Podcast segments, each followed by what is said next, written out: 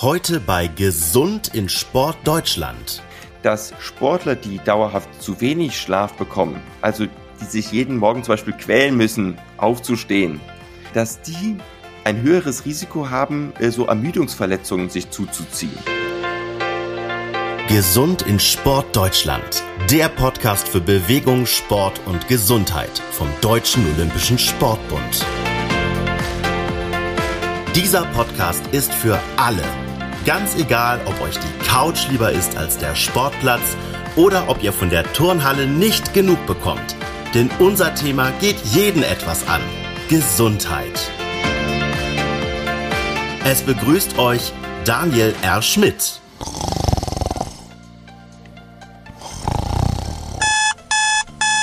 Raus aus den Kissen und mitgehört, denn unsere fünfte Episode der zweiten Staffel von Gesund in Sport Deutschland ist eine ganz aufgeweckte Folge. Ah, und damit guten Morgen, guten Tag, guten Abend und hallo.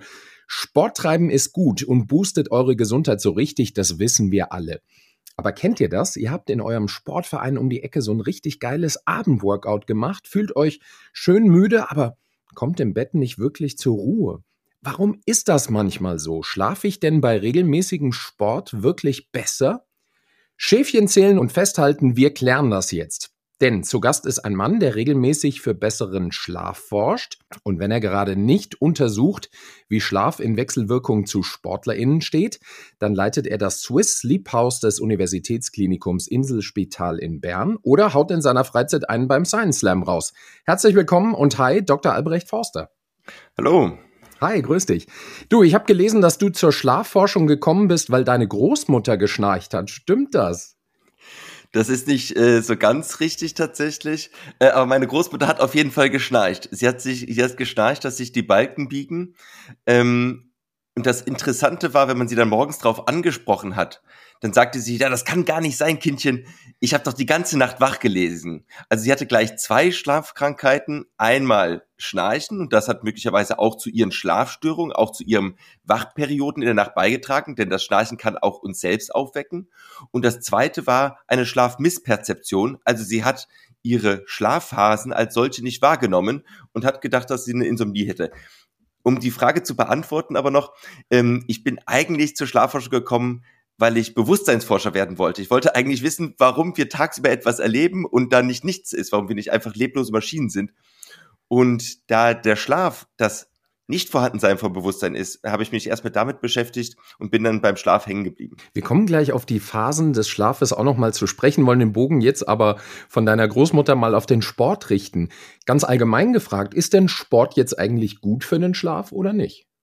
Erstmal ist der Sport etwas sehr Gutes für den Schlaf. Das kann man so sagen. Also wir würden auch Patienten von uns, die mit einen Durchschlafstörungen zu uns kommen, empfehlen, jeden Tag äh, zumindest leichten Sport zu betreiben, also so eine Stunde, äh, halbe Stunde bis Stunde und auch draußen am Sonnenlicht dies zu machen. Das kann morgens sein äh, oder am Nachmittag, denn wir wissen, dass unser Körper im der auch auf die Uhrzeit eingestimmt ist, ganz dringend diese Tageslichtsignale braucht. Also wie wir in der Nacht schlafen, entscheidet sich auch tagsüber. Und wenn wir tagsüber nicht ausreichend draußen waren, dann bekommt unser Körper zu wenig Zeitsignale.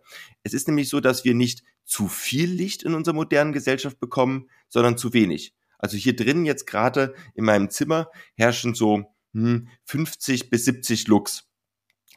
Draußen, wenn ich jetzt rausgehe, herrschen etwa mindestens 1000, das ist so ein bisschen bewölkt heute, und an einem sonnigen Tag eher 5000 bis 10.000 Lux. Also um Faktor 10 oder 100 stärker als drin. Und unser Körper ist eigentlich angewiesen, dass er mindestens diese 1000 äh, Lux für eine Stunde pro Tag bekommt.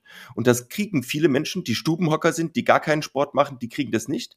Und dann kann dieses bisschen Licht, was wir abends noch konsumieren durch Fernsehen oder von mir aus Handy, das hat eigentlich die gleiche Lichtwirkung, dann kann das unseren inneren Takt auseinander äh, aus dem Gleichgewicht bringen. Also erstmal Sport ist gut, es fördert die Durchblutung, es fördert so, dass wir draußen sind, es fördert, dass wir in Gemeinschaft sind, wir haben meistens soziale Kontakte im Sport. Das lässt uns eigentlich besser schlafen. Wir sind auch ermüdet, unsere Muskeln sind ermüdet. Also das ist eigentlich erstmal was Gutes. Also Sport als Taktgeber für die innere Uhr. Dem ne-, entnehme ich aber, dass die Präferenz dann fast eher auf Outdoor-Sport liegen sollte. Outdoor-Sport ist höchstwahrscheinlich besser, ja, weil wir dann eben halt äh, am Sonnen, äh, an Sonnenlicht ist. Also das, das Tageslicht ist wirklich etwas Wichtiges, was wir in unserer modernen Gesellschaft eigentlich erst seit 150 Jahren vernachlässigen. Also die Erfindung des Lichts, die liegt nur 150 Jahre her und vorher haben wir alles draußen gemacht. Das äh, Tages, also ähm, Kerzenlicht oder Öllampen, das war sehr teuer. Und äh, wir sollten eigentlich so leben, wie es die Evolution uns angeboren hat. Mhm. Wie viel Zeit sollte denn jetzt zwischen Sport und Schlaf liegen? Kann ich denn eigentlich gar keinen Sport kurz vor dem Schlafengehen machen, weil ich dann gar nicht runterkomme? Das haben wir tatsächlich mit jungen Sportlern untersucht. Ähm, wir arbeiten hier auch ja mit den äh, mit Nachwuchssportlern ähm, äh, die zweimal im Jahr zusammenkommen in Tenero, aber jetzt haben wir auch eine große Befragung mit Olympiasportlern in der Schweiz gemacht. Und es ist so, dass die Hälfte Schlafprobleme hat, wenn sie wirklich abends Leistungssport be betreibt, also wenn sie nicht einfach noch so ein bisschen spazieren geht oder ein bisschen Rad fährt, sondern wenn sie noch mal so richtig reinzieht, dann haben ähm, ja etwa die Hälfte Probleme danach runterzukommen, weil die Körpertemperatur geht dann sehr hoch ähm, der Puls ist sehr hoch und bis das alles wieder runtergefahren ist, muss ich eigentlich so zwei Stunden Puffer nach dem Sport einplanen. Und wenn dann so ein jugendlicher Nachwuchsathlet um 22 Uhr nach Hause kommt, dann kann der eigentlich erst um 12 Uhr schlafen. Der möchte aber meistens schon um 11 Uhr schlafen, weil der morgens um 6 Uhr raus muss. Der braucht ja eigentlich ausreichend, der braucht ja mehr als sieben Stunden Schlaf. Und dann kommt es zu einem eigentlich zum Zielkonflikt zwischen äh, Schlafdauer und nicht einschlafen können. Es gibt aber auch andere Jugendliche, die sagen, wenn ich mich so voll ausgepowert habe am Abend, also die andere Hälfte, dann kann ich besonders schnell einschlafen. Also es gibt keine pauschale Antwort darauf. Ähm, wir empfehlen aber zumindest einen zwei- bis dreistündigen Puffer vor dem beabsichtigten Schlafengehen einzubauen. Und wenn es eben Probleme gibt, dann sollte man schauen, ob die Sportzeit am Abend so kurz vorm Einschlafen nicht einer der auslösenden Problemfaktoren sein könnte. Also alles sehr individuell, wie so häufig bei uns Menschen. Habe ich denn als Sportlerin, als Sportler einen anderen Schlafbedarf? Ist der höher oder vielleicht niedriger, weil die Schlafqualität besser ist? Auch da zeigen unsere Befragungen und auch andere internationalen Studien dahingehend, dass Sportler etwa eine Stunde mehr brauchen äh, für die Regeneration. Also der, der Schlaf ist ähm, häufig, kann besser sein. Also insbesondere im Breitensport ist der Schlaf durch den Sport besser. Im Leistungssport kommen dann andere Probleme wieder hinzu. Ähm, und ja, man, man braucht gegebenenfalls eine Stunde länger. Ja.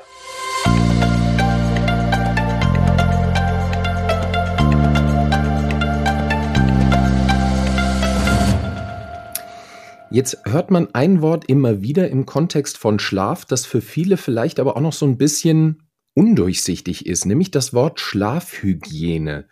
Was ist das denn eigentlich? Und Butter bei die Fische, welche Tipps hast du denn konkret für eine gute Schlafhygiene? Die Schlafhygiene ist das, was wir selber für einen guten Schlaf tun können. Das ist genauso wie der äh, Infektionsschutz, äh, dass wir täglich unsere Hände waschen für die Körperhygiene sozusagen. Da, da tun wir ja auch was für unseren Gesundheitsschutz. Aber der Erfinder auch dieser Prinzipien, die dann nachher ausgebaut wurden, der mochte den Begriff gar nicht und ich mag ihn eigentlich auch gar nicht. Ähm, Schlafhygiene ähm, bedeutet, dass wir zum Beispiel täglich regelmäßig ins Bett gehen. Das ist einer der Hauptauslöser für Schlafprobleme, sehr unregelmäßiger Schlaf. Also im schlimmsten Fall natürlich bei Schichtarbeitern. Ähm, aber das gibt es auch bei Menschen, die ganz normalen Jobs nachgehen, dass sie, weil sie einfach schon müder sind, an einem einen Tag gehen sie früher ins Bett und am anderen Tag ähm, sind sie noch ganz lange wach, um noch ein bisschen Binge-Watching zu betreiben. Also wer mal um 21 Uhr, mal um 24 Uhr, dann wieder um 22 Uhr, dann mal um 1 Uhr ins Bett geht, das irritiert unseren Körper. Das ist so ein bisschen wie wenn wir mal um 11 Uhr mittags Mittag essen und mal um 15 Uhr Mittag essen. Dann rebelliert unser Körper auch ähm, mit Magengrummeln. Ähm, unser Körper ist ein absolutes Gewohnheitstier. Der mag sehr gerne Sachen an den gleichen Zeiten. Also daher gebe ich als Faustregel, wir sollten jeden Tag plus minus 30 Minuten zur gleichen Zeit ins Bett gehen. Ausnahmen sind absolut erlaubt, aber Ausnahmen sollten eben halt nicht die Regel sein. Also das ist, und das Gleiche gilt auch für die Aufstehzeit. Unser Körper mag es am liebsten, wenn wir jeden Tag mehr oder weniger zur gleichen Zeit aufstehen.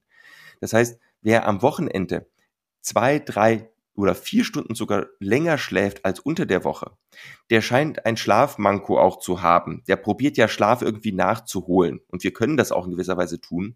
Aber der kriegt dann unter der Woche zum Beispiel zu wenig.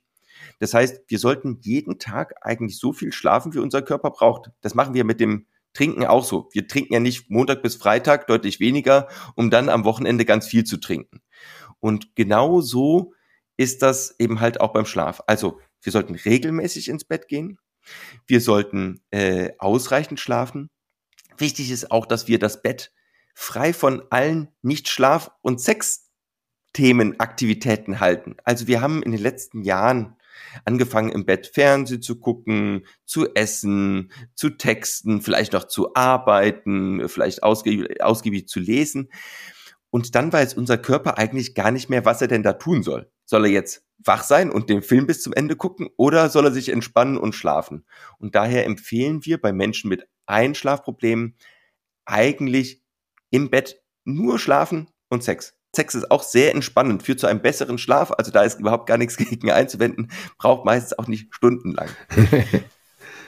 Dann ähm, ist es eigentlich auch gut beim Schlaf, dass wir äh, eine Routine haben. Also wir haben eben ja schon über den Puffer gesprochen. Und unser Körper, wir haben, Körper kommt leider ohne Ein- und Ausschaltknopf für den Schlaf.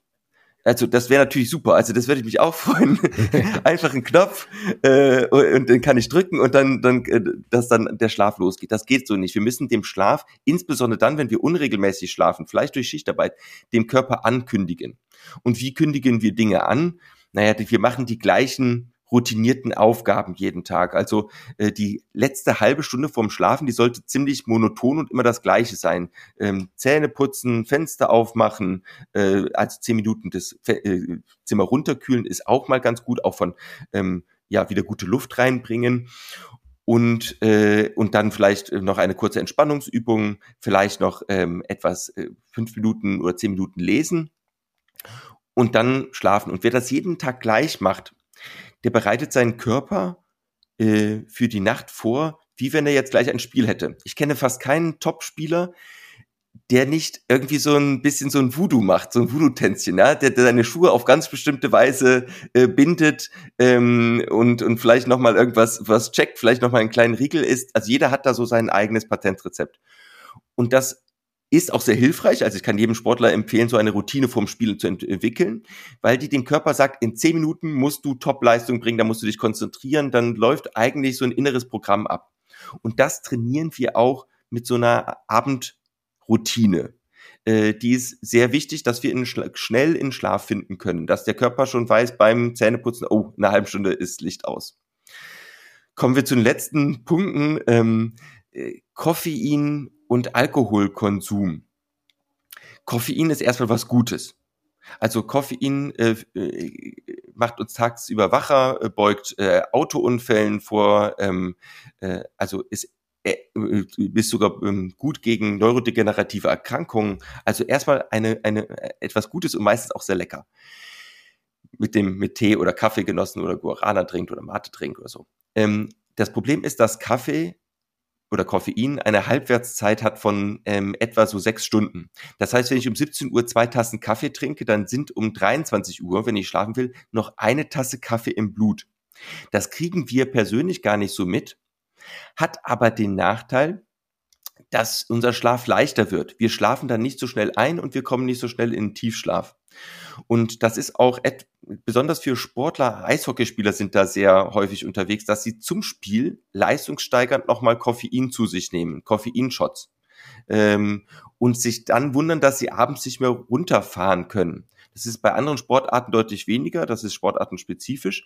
Aber ähm, das, bei wichtigen Spielen sollte man vielleicht zu Koffein greifen, aber beim Training würde ich abraten, davon zu Koffein zu greifen, einfach um in der Woche ähm, gut schlafen zu können. Das gleiche auch mit Alkohol. Der entspannt erstmal, führt aber dazu, dass wir tatsächlich ähm, in der Nacht häufiger aufwachen äh, und er lässt uns vermehrt schnarchen. Und auch Sportler können schnarchen. Und dieses Schnarchen, insbesondere wenn es mit Atemaussetzern einhergeht, weil die Zunge im Rachen stecken bleibt, die führt dazu, dass wir kurze Aufweckmomente haben. Das sind 10 bis zu 20, 30 in der Stunde. Und die gehen massiv hoch, ähm, wenn wir eben halt Alkohol trinken. Und das, darum sollten wir das sehr nach Möglichkeit vermeiden. Wie gesagt, Ausnahmen sind okay, aber jeden Abend das Feierabendbierchen oder die zwei Feierabendbierchen sind nicht gut für den Schlaf. Ihr seht mich jetzt natürlich gerade nicht, ist ja ein Podcast, aber ich sitze total gespannt hier und Albrecht hört deinen Ausführungen zu, weil ich eine innerliche Checkliste gerade durchgehe, was ich die Woche schon alles falsch gemacht habe, gerade was Koffein angeht. Ähm, das sind ja nicht nur, äh, muss man sagen, Kaffee, Tee, sondern das sind ja vielleicht bei Jugendlichen dann auch Sachen wie gewisse Energy Drinks, wo man sich auch gleich eine richtig hohe Dosis an Koffein reinhaut, dann kennen wir das alle natürlich auch, diese Unsitte, dass wir im Bett sitzen mit dem Handy und gucken vielleicht noch schnell ein YouTube-Video an, bevor wir schlafen gehen. Also ich habe innerlich schon abgehakt, was ich ändern muss auf jeden Fall. Kommen wir doch mal auf Schlaf für die Regeneration zu. Welche Bedeutung hat denn Schlaf für die Regeneration? Vielleicht auch gerade im Kontext von Sport, wo man ja durchaus auch auf diese Regenerationsphasen angewiesen ist. Da sind wir noch ein bisschen am Anfang der Forschung. Also wir sehen zum Beispiel, jetzt da gibt es so zwei Studien zu, dass Sportler, die dauerhaft zu wenig Schlaf bekommen, also die sich jeden Morgen zum Beispiel quälen müssen, aufzustehen, dass die ein höheres Risiko haben, äh, so Ermüdungsverletzungen sich zuzuziehen.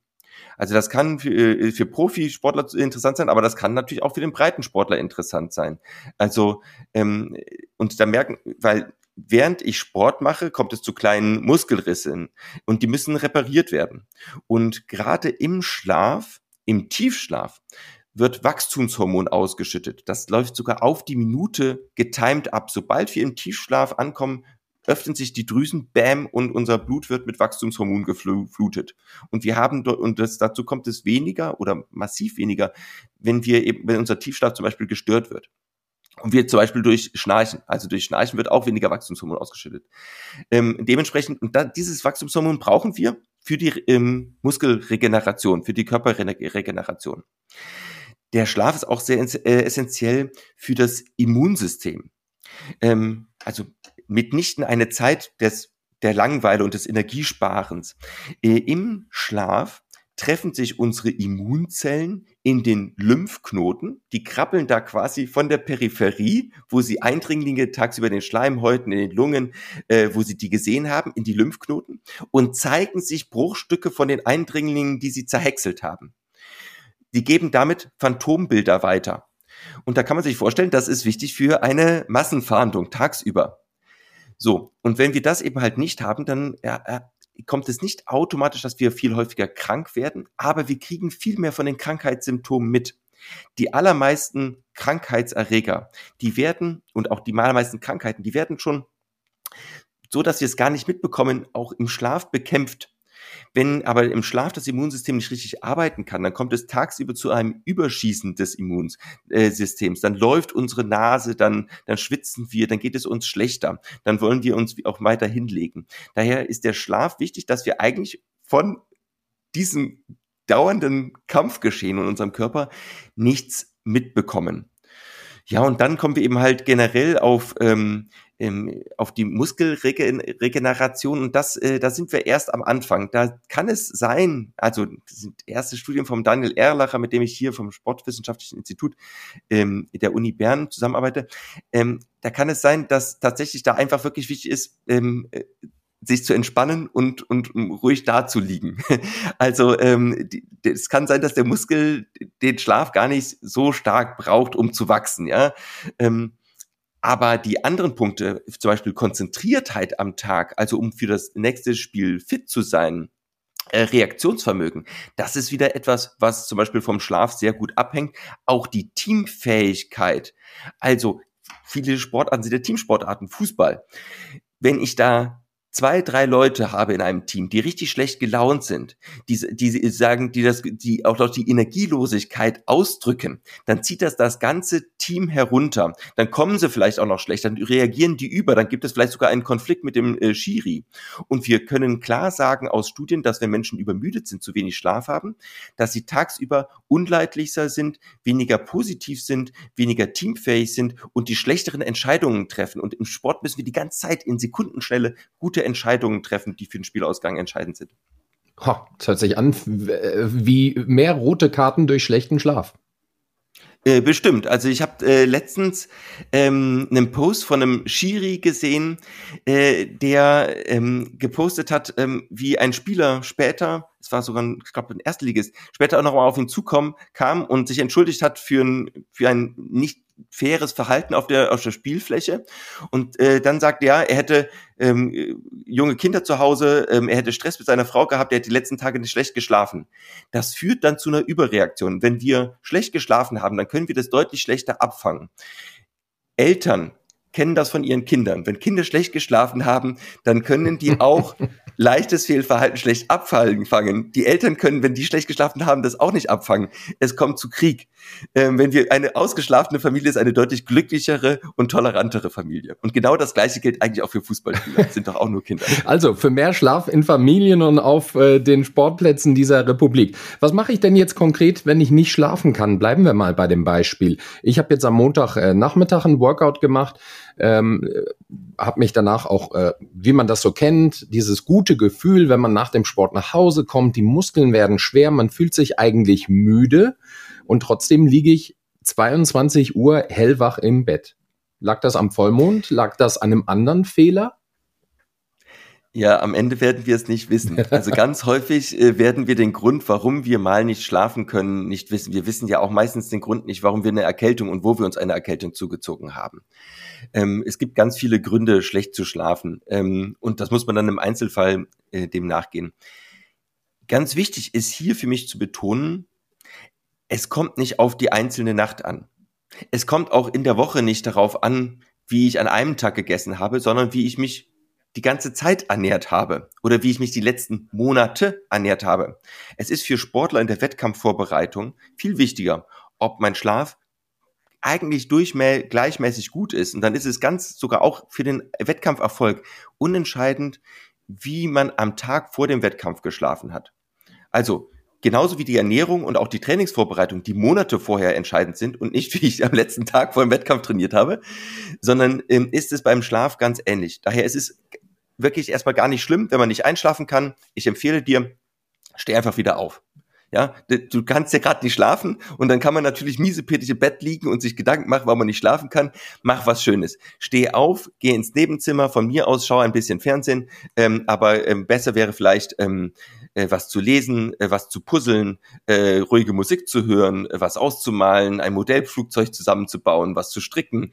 Ähm, es gibt äh, viele Möglichkeiten, irgendwas, was dir halt irgendwie Spaß macht. Also es sollte keine Strafarbeit sein. Und wenn du dann das Gefühl hast, hey, jetzt bin ich wieder müde, jetzt äh, übermannt mich die Müdigkeit, die Augen werden schwer, dann legst du dich wieder ins Bett. Also Kardinalsfehler, wir zwingen uns selbst, ah, jetzt muss ich aber einschlafen, weil ich muss morgen früh wieder fit sein. Das wird wahrscheinlich auf keinen Fall funktionieren. Ja, also die beste, ich habe mal eine Anleitung zum schlecht schlafen geschrieben, ähm, etwa wie die ähm, Anleitung zum Unglücklichsein zu, von Watzlawick. Und meine Anleitung war, ähm, als erstes den Tag vorher richtig schön ausschlafen, dann ein ausgedehntes Mittagsschläfchen machen, so dass man möglichst auch nochmal Schlafdruck vorher abbaut, dann eine Stunde früher als gewohnt ins Bett gehen. Ähm, und am besten noch mit dem Gefühl, am nächsten Tag ist eine wichtige äh, Präsentation, die ist lebensentscheidend. Wenn ich die verkacke ähm, und alles würde jetzt von diesem Schlaf abhängen, also ich gehe früher ins Bett, das führt meistens zu schlechterem Schlaf. Ähm, ich probiere, ich bin gehe gestresst ins Bett. Vorher mache ich keinen Puffer. Ich, ich esse nochmal so richtig dick, bevor ich ins Bett gehe ähm, und gehe dann möglichst schnell energisch ins Bett und probiere dann ganz angespannt jetzt einschlafen zu wollen. Vielleicht mache ich noch sehr konzentriert irgendwelche Atemübungen ähm, mit dem Willen, jetzt endlich schlafen zu wollen. Also je mehr wir es wollen, desto weniger kriegen wir es. Der Schlaf ist so ein bisschen wie Alice im Wunderland. Und daher bei Schlafproblemen wirklich tendenziell ein bisschen schlechter. Ich empfehle vor einer großen Präsentation am nächsten Tag niemals früher ins Bett zu gehen, eher eine halbe Stunde, eine Stunde später ins Bett zu gehen, mit dem Gefühl, hey, jetzt, ich kann, ich kann nicht mehr, ich muss, ich muss, alles, alles funktioniert nicht mehr, meine Augen fallen zu, dann schlafen gehen. Also, weil du es jetzt schon angesprochen hast, würde ich die Frage, die ich mir hier notiert habe, gerne vorziehen. Was ist denn eigentlich dann mit dem Mittagsschlaf oder dem Powernapping? Ähm, manche Menschen finden das ja sehr energisierend. Ähm, ist das hilfreich oder sollten wir eher darauf verzichten? Das Powernap ist etwas Gutes für Menschen, die nachts gut schlafen können. Also wenn du keine Ein- und Durchschlafprobleme hast, go for it. Ich bin persönlich ein Fan vom Powernap für mich selber ab und zu. Ich, äh, also ich mache das immer dann, wenn ich das Gefühl habe, ich, ich könnte das mal ähm, zur Unterstützung brauchen. Ähm, das kann auch bei Sportlern, die zum Beispiel spät von der Heimreise erst nach Hause kommen, als Ausgleich und einen, ähm, auch eine gute Geschichte sein. Es gibt sogar auch Studien dazu, dass ein Powernap helfen kann. Wichtig ist, wenn wir länger als 15 Minuten uns ablegen, also von der Zeit, wo ich den Wecker stelle, bis aufstehen, ja, ähm, nicht warten, bis ich eingeschlafen bin. Ähm, wenn ich länger als 15 Minuten liege, dann fallen wir meistens auch in Tiefschlaf. Der ist zwar erholsamer, aber dann fährt Körpertemperatur, Puls, ähm, ähm, Atmung fährt runter und wir brauchen nachher ja so ein, zwei Stunden, bis wir wieder hochgefahren sind. Also das wäre dann zum Beispiel auch schlecht für ein, für ein Spiel oder ähm, irgendeine Wettkampfleistung, die im Anschluss kommt. Da, wir haben zwar im Nachhinein dann mehr davon, weil wir tatsächlich vorgeschlafen haben, aber ähm, ähm, ja, das kann dann eben halt den Schlaf beeinträchtigen. Die 15 Minuten hingegen, da fallen wir eigentlich nur in Schlafphase 1 und 2. Ähm, das ist so ein kurzes Zwischenluftholen von mir aus.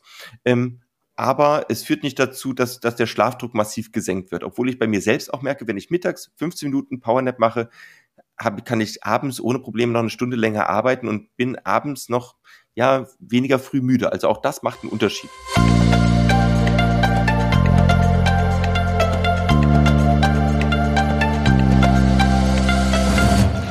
Würde mit dir ganz gern nochmal über das Thema Träumen sprechen, das ja im Kontext des Schlafes auch für viele Menschen eine große Rolle spielt.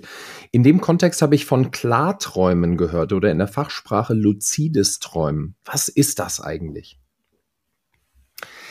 Klarträume sind Träume, in denen uns klar, also bewusst wird, dass wir gerade träumen.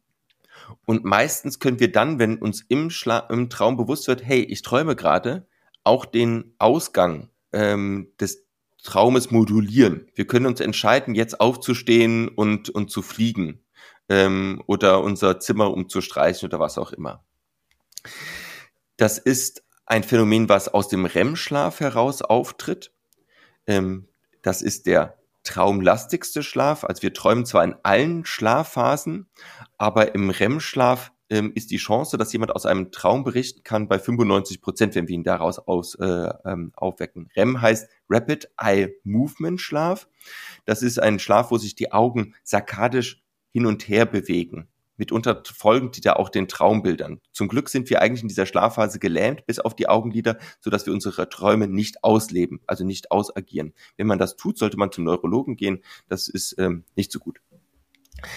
Und äh, in, ja, man kann das in gewisser Weise auch trainieren. Es gibt ganz gute Anleitungen ähm, auf YouTube. Ähm, sonst kann jemand auch die Publikationen von Daniel Erlacher dazu lesen. Der hat dazu auch geforscht. Und es gibt tatsächlich auch einige Sportler, die das Klarträumen nutzen, um Wettkämpfe vorzubereiten. Also die dann im Klartraum mentales Training durchführen. Ähm, zum Beispiel in Zeitlupe nochmal einen Sprung ähm, trainieren. Ähm, wie weit, also es gibt einige Hinweise, dass das tatsächlich auch die, die Performance am nächsten Tag steigern kann. Man muss aber dazu sagen, auch wenn jemand ein sehr guter Klarträumer ist, dann findet ein Klarträumen ein paar Mal im Monat statt. Also das ist nicht etwas, was, was ich auf Knopfdruck jeden Tag erzeugen kann. Es gibt Klarträumer, die es jeden Tag schaffen, aber der, der gute Klarträumer hat eigentlich äh, drei, vier Klarträume pro Monat. Und daher ist das jetzt nicht die Haupttrainingsmöglichkeit. Aber es kann sehr viel Spaß machen und ähm, ja, es wäre etwas Nettes. Bevor wir den Podcast beenden, würde ich ganz gerne den noch abrunden mit, mit ein paar Fragen, die das Ganze vielleicht auch noch so ein bisschen zusammenfassen. Fangen wir jetzt mal an mit dem Thema Alter. wenn ich dran denke, als Teenager konnte ich eigentlich immer schlafen, also rund um die Uhr, egal wann, zu welcher Uhrzeit und richtig lange. Heute bin ich froh, wenn ich auf meine sieben Stunden komme. Schläft man denn im Alter schlechter als im jungen Alter? Wir schlafen zunächst einmal kürzer. Also Jugendliche brauchen meistens so ähm, acht bis zehn Stunden Schlaf und als Erwachsener brauchen wir im, im, Mittel sechs bis acht Stunden Schlaf. Das ist auch wieder individuell verschieden und angeboren. Wir können auch unseren Schlaf nicht runtertrainieren. Äh, tatsächlich ähm, werden wir weniger flexibel. Ja, das ist genauso wie die Knochen, genauso wie die Nervenzellen. Im, beim Jugendlichen kann ich sehr schnell Dinge ähm, umprogrammieren. Auch die Nervenzellen können sehr, ja, viel schneller lernen und adaptieren. Und genauso ist es auch mit dem Schlaf. Das sehen wir auch bei Schichtarbeitenden. Also bis zum 40., 50. Lebensjahr wird Schichtarbeit hier und da noch ganz gut vertragen. Und dann wird es problematisch, weil der Körper sich nicht so schnell auf diese Wechsel anpassen kann. Ähm, der Schlaf muss aber nicht unbedingt schlechter werden. Ähm, also, ähm, dass ja am Stück, mehr oder weniger am Stück stattfindet, äh, also mit unterbrochen mit kleinen Wachphasen. Also es ist sehr wichtig, dass wir in der Wach, äh, in der Nacht jeder von uns fünf bis zwanzig Mal aufwachen. Also es ist sehr normal auf, äh, aufzuwachen.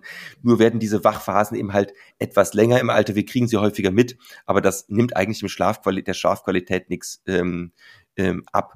Und im Alter ist es dann so, dass dann häufig, also jetzt über 60, dass die ähm, tagsüber auch Mittagsschlaf eingelegt wird und der Schlaf wird dann ähm, nicht mehr, ist nicht mehr monophasisch, sondern mehrphasisch. Also es gibt morgens ein Nickerchen, nachmittags ein Nickerchen. Ähm, mitunter sind die Schlafphasen auch nicht mehr so äh, am Stück. Es gibt größere Unterbrechungen, es wird aber auch häufiger geschnarcht. Das ist auch einer der Hauptauslöser. Also wenn ich einen Tipp allen Sportlern an die Hand geben kann, wenn ihr schnarcht, behandelt bitte das Schnarchen. Es ist eine der häufigsten Schlafkrankheiten und es führt am stärksten zu einer Störung des, Schnarchen, äh, des Schlafes. Und der kommt, das Schnarchen kommt eben halt am, am, im Alter am, am stärksten hinzu. Sport direkt vor dem Schlafengehen oder lieber nach dem Aufstehen? Wann wir am besten Sport machen, hat damit zu tun, wann wir es am liebsten mögen. Ja, Frühtypen haben lieber morgens äh, Sport und Abendtypen eher Abendsport. Und äh, ähm, äh, tatsächlich, das können wir nur bedingt umändern. Wir sehen auch, dass es eine Präferenz der Sportwahl gibt. Äh, im Triathleten und äh, Langstreckenläufer, die sind eher Morgentypen. Fußballer, Boxer sind Abendtypen, weil die auch dort die Hauptleistung bringen müssen. Also der, der Triathlet, der liegt abends um 21 Uhr schon meistens im Bett. Und daher soll, machen wir eigentlich automatisch dann Sport, wo ist unser Biorhythmus ähm, von uns möchte eigentlich. Letzte Frage. Wollen ja auch den Bogen ziehen zum vielleicht auch breiten Sport. Welche Empfehlungen würdest du den HörerInnen da draußen geben, um besser mit, nach, vor Sport schlafen zu können, aber vielleicht auch Tipps für die Übungsleiterinnen und Übungsleiter oder Trainer? Also als Tipps ähm, ist es, äh, hatten wir die meisten Dinge eigentlich schon drinnen. Es ist einmal ausreichend zu schlafen, also jeden Tag die gleiche Menge, sechs bis acht Stunden. Regelmäßig zu schlafen, also die gleiche Schlafzeit mehr oder weniger auch am Wochenende. Äh, Schnarchen zu behandeln, ähm, auch andere Schlaferkrankungen behandeln zu lassen, wie zum Beispiel das Restless Legs. Das ist ein Ziehen, Zerren, Kribbeln, Bewegungsdrang. Am Abend, wenn wir zur Ruhe kommen, liegt meistens an einem Eisenmangel dass wir zu einer guten Zeit ins Bett gehen, also das richtige Timing, wo wir, dass wir zu einer Zeit ins Bett gehen, die zu unserem Körper passt. Es gibt Frühtypen und Spättypen und ähm, dass wir das Gefühl haben, morgens eigentlich ähm, mehr oder weniger erholt zu sein. An die äh, und eine Abendroutine einzupflegen. Ähm, an die Trainer kann ich den Hinweis geben, Schlaf einzuplanen in die Trainings Zeiten. Ähm, also gerade bei Jugendlichen muss man darauf achten, dass es nicht unbedingt sinnvoll ist, noch bis ganz spät zu trainieren äh, und einfach mal die Jugendlichen zu fragen, wann kommt ihr denn abends ins Bett und wann müsst ihr morgens aufstehen? Und ähm, da sollte auf jeden Fall acht Stunden möglich sein. Nicht alle Jugendlichen schlafen acht Stunden, aber das sollte zumindest gewährleistet sein. das ist bei vielen ähm, Trainern, dass die sagen, Schlaf ist Privatsache. Schlaf ist nicht Privatsache. Genauso wenig bei Arbeitgebern. Arbeitgeber sind hauptverantwortlich dafür, wie wir schlafen und wann wir schlafen. Darum schlafen wir am Wochenende anders als unter der Woche. Leider. Und genauso sind auch Trainer, ähm, die auf Leistung gehen, dafür verantwortlich, wann ihre Jugendlichen schlafen, wie sie nach Hause kommen, ähm, ähm, mit ihnen über Schlafprobleme zu reden und auch vielleicht auch sogar ein Schlafscreening durchzuführen. Ähm, denn wir sehen leider, dass Sportler, also Jugendliche, die in die Leistung reingehen, ähm, aber auch dann äh, äh Top-Sportler, genauso häufig Schlafprobleme haben wie die Normalbevölkerung. Sie haben nicht weniger Sport, äh, Schlafprobleme, wie wir es eigentlich erwarten würden, sondern genauso häufig. Viele Probleme kommen durch, durch Reisen, durch wechselnde Betten, durch ähm, äh, unregelmäßige Trainingszeit, durch hartes Training am Abend. Ähm, durch Stress, wir haben auch eine hohe, und das kann auch zu Depressionen und Angststörungen führen. Und diese Belastung ist bei Sportlern sehr hoch. Also die mentale Gesundheit im, äh, im Auge zu behalten und eben halt auch den Schlaf ist ziemlich wichtig und sich da externe, ähm, ausgebildete, gute Hilfe zu holen. Sagt Dr. Albrecht Forster, Schlafforscher und Leiter des Swiss Sleep House am Universitätsklinikum Inselspital in Bern. Vielen Dank fürs Gespräch, Albrecht. Vielen lieben Dank. Ja, so, genug Bettgeschichten für heute. Jetzt geht's raus zum Workout. Bitte bleibt alle aktiv und Bewegung. Lasst uns wissen, wie euch diese Episode gefallen hat und klickt auf Abonnieren dieses Podcasts, wenn ihr zukünftig keine Folge mehr verpassen wollt. Das war's mit Gesund in Sport Deutschland für diesen Monat. Tschüss. Gesund in Sport Deutschland ist ein Podcast des Deutschen Olympischen Sportbundes. Redaktion Konstanze Garwin und Vivian Graf. Host Daniel R. Schmidt.